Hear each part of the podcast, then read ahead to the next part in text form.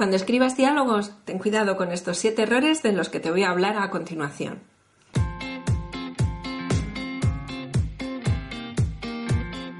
Hola, me llamo Ruth Rodríguez de Verbalina Escuela de Escritura Creativa y hoy quiero hablarte sobre los diálogos. Coincidirás conmigo en que los diálogos es una herramienta muy potente a la hora de mostrar a tus personajes, ¿no? De informar al lector de sus cualidades y de cómo se relacionan con, con su entorno y con el resto de personajes de tu obra. Además, si incorporas los diálogos en tus escenas, vas a ofrecer un mayor dinamismo y vas a contribuir a crear esa sensación de realidad en tu obra literaria. Sin embargo, qué difícil es escribir diálogos, ¿verdad? Bueno, no te preocupes si tienes dificultad con ello. Es algo a lo que todos nos enfrentamos, sobre todo en nuestros primeros textos, ¿no? Así quiero hablarte de siete errores muy comunes eh, que cometemos al escribir diálogos en nuestros primeros textos.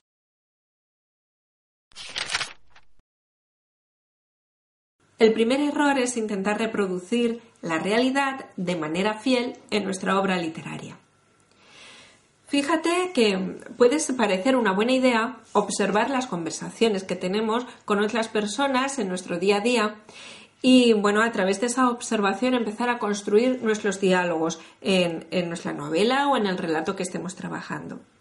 Sin embargo, a poco que observes vas a ver que normalmente introducimos la conversación con un saludo, nos corresponden con otro saludo, preguntamos qué tal está, eh, qué tal está la otra persona, nosotros también nos lo preguntas, e iniciamos la conversación con algún tipo de, de diálogo vacío que realmente no nos interesa mucho, bueno, pero tiene una importancia, tiene una importancia en la vida real y es entablar contacto con la otra persona.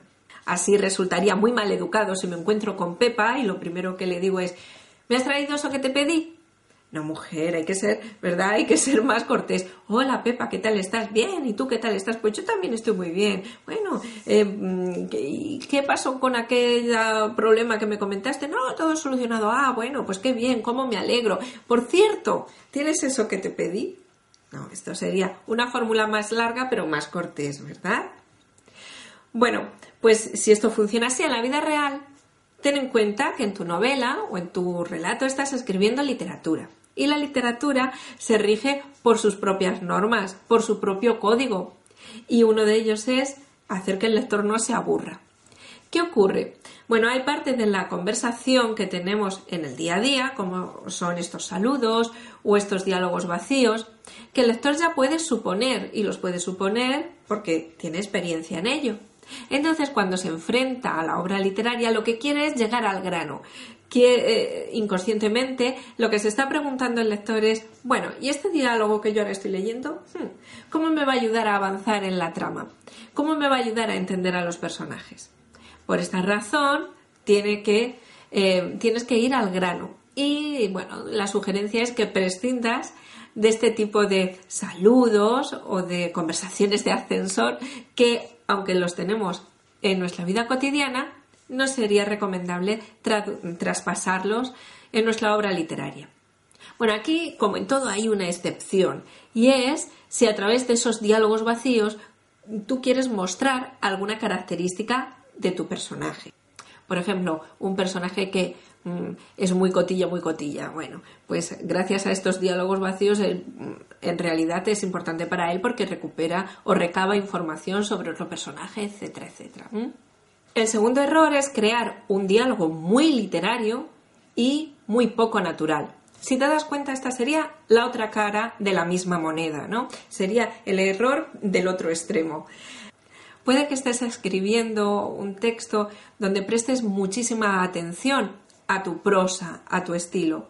Y bueno, esto es cierto que la voz del narrador puede ser así, pero luego cada personaje tiene que hablar con su propia voz.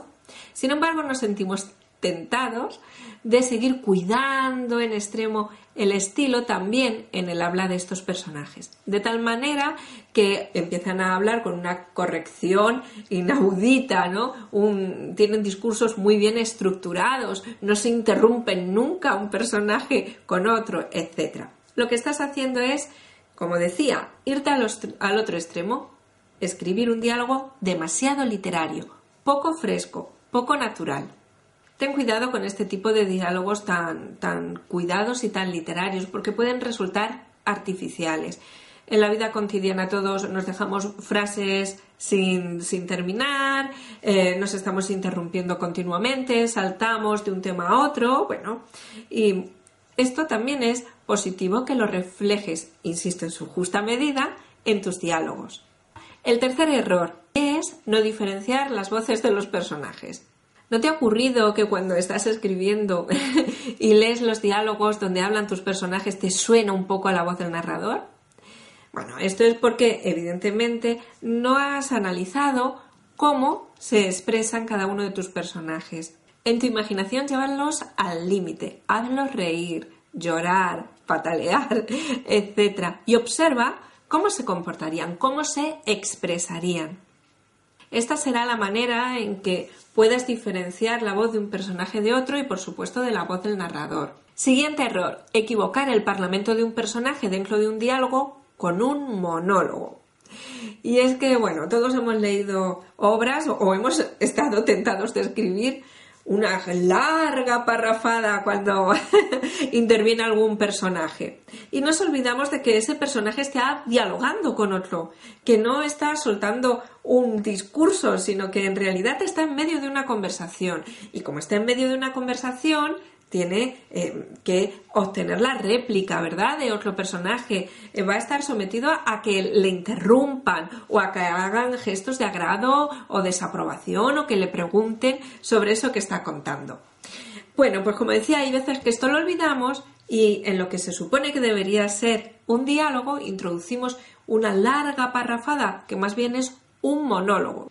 ¿Cuándo sucede esto? ¿Cuándo suele suceder esto? Fíjate que suele suceder cuando empleamos esa voz de esa intervención del personaje para explicar algo al lector. Bueno, esta explicación puede ser de carácter muy variado. Puede que estés escribiendo una novela histórica y tus personajes estén en determinado edificio. Y alguno de ellos, bueno, pues se le ocurre la tentación de soltar una larga parrafada eh, explicando el contexto histórico de la época en que ese edificio se creó como si fuera una enciclopedia. En este caso, a no ser que quieras demostrar que ese personaje es un pedante de cuidado, bueno, pues no sería recomendable utilizar la intervención del personaje, ese monólogo dentro de un diálogo, para soltar este tipo de información que tienen que ver con el contexto histórico eh, de tu novela. Pero también puedes dar otro tipo de explicaciones. Por ejemplo, si a la hora de abordar el tema del amor quieres transmitir al lector eh, un mensaje determinado, puedes verte tentado de poner ese mensaje, em, desarrollarlo en la boca de ese personaje, bueno, pues como si fuera una disertación o un ensayo filosófico, ¿no? Bueno, en estos casos en que ofrezcas una larga parrafada en medio de un diálogo, Ten cuidado porque en primer lugar puede resultar pedante o adoctrinador, siempre y cuando, insisto, no sea una característica del personaje que tú quieres transmitir. Si no es el caso, bueno, pues evidentemente al lector no le gustará. Y en segundo lugar, porque estamos ofreciendo una información al lector que podríamos darle de otra manera. Eh, vamos a poner un ejemplo. Imagínate que un personaje empieza a, echar esta gran parrafada porque tiene que informar de un hecho del pasado al otro personaje. Bueno, ¿y no sería mejor en este caso que se introdujera simplemente el diálogo y después hicieras un flashback y, llevaras al lector a través de ese flashback, ¿no?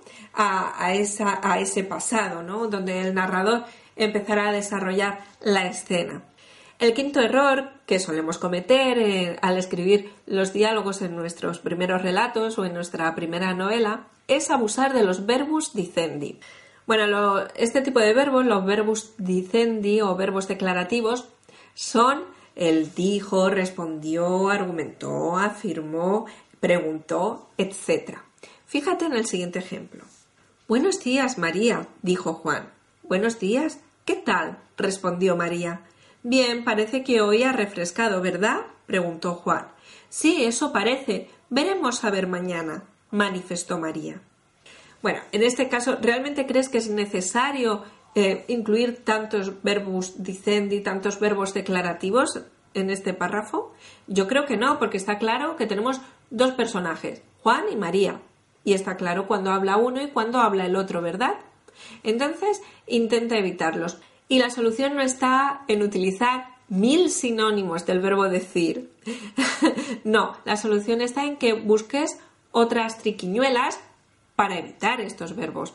En el caso de que sean dos los personajes que, conversen, bueno, pues evidentemente el lector no se va a hacer lío porque primero habla uno, ¿verdad? Y luego habla otro. Sí es cierto que al principio tendrás que indicarlo con claridad, pero después el lector lo va a ir entendiendo. Y luego tienes otros recursos, por ejemplo, un personaje está hablando, el personaje de Juan está hablando con María y cuando le dice Buenos días María, ya se sobreentiende que el otro personaje se llama María, ¿verdad? No es necesario decir y María respondió Buenos días Juan.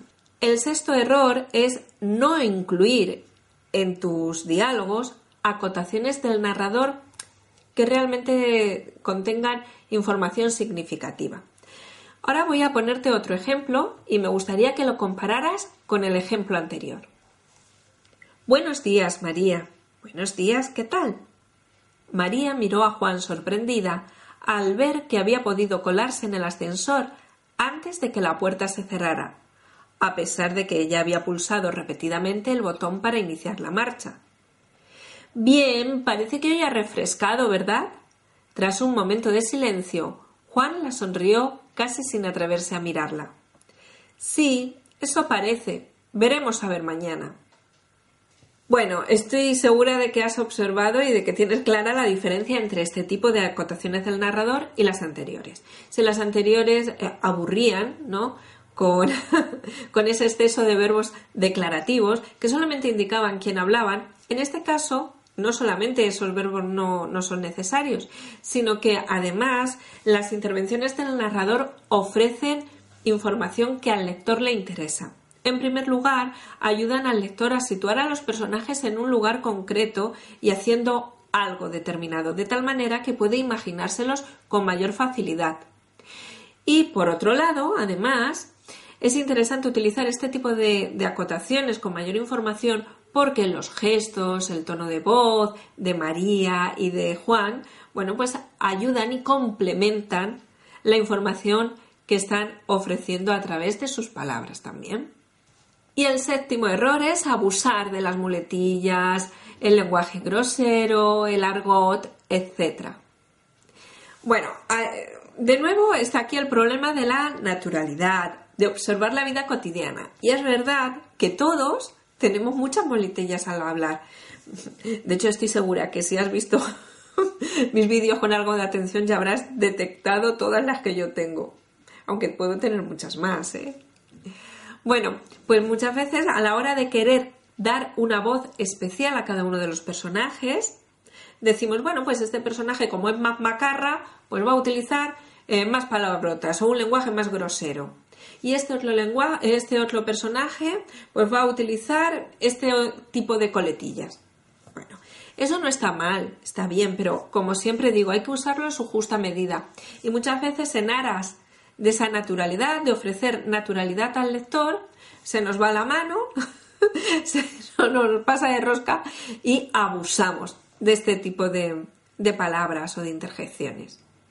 Esto era lo que quería contarte hoy, pero me gustaría que me dejaras algún comentario más abajo en el vídeo y que me contaras qué errores inconfesables has cometido tú a la hora de escribir diálogos. También que me dijeras si tienes algún truquito para solucionarlo. Y por supuesto, si te gusta el vídeo, compártelo y dame un pulgarcito para arriba, que me va a hacer mucha ilusión.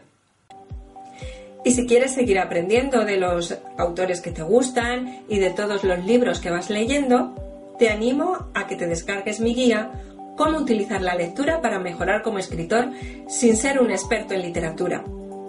En ella tienes más de 30 páginas que te ayudarán a conseguir de tus lecturas recursos para ponerlos en práctica en tus obras. Además, incluye fichas de lectura que pueden servirte de modelo más abajo te dejo el enlace para que te descargues esa guía.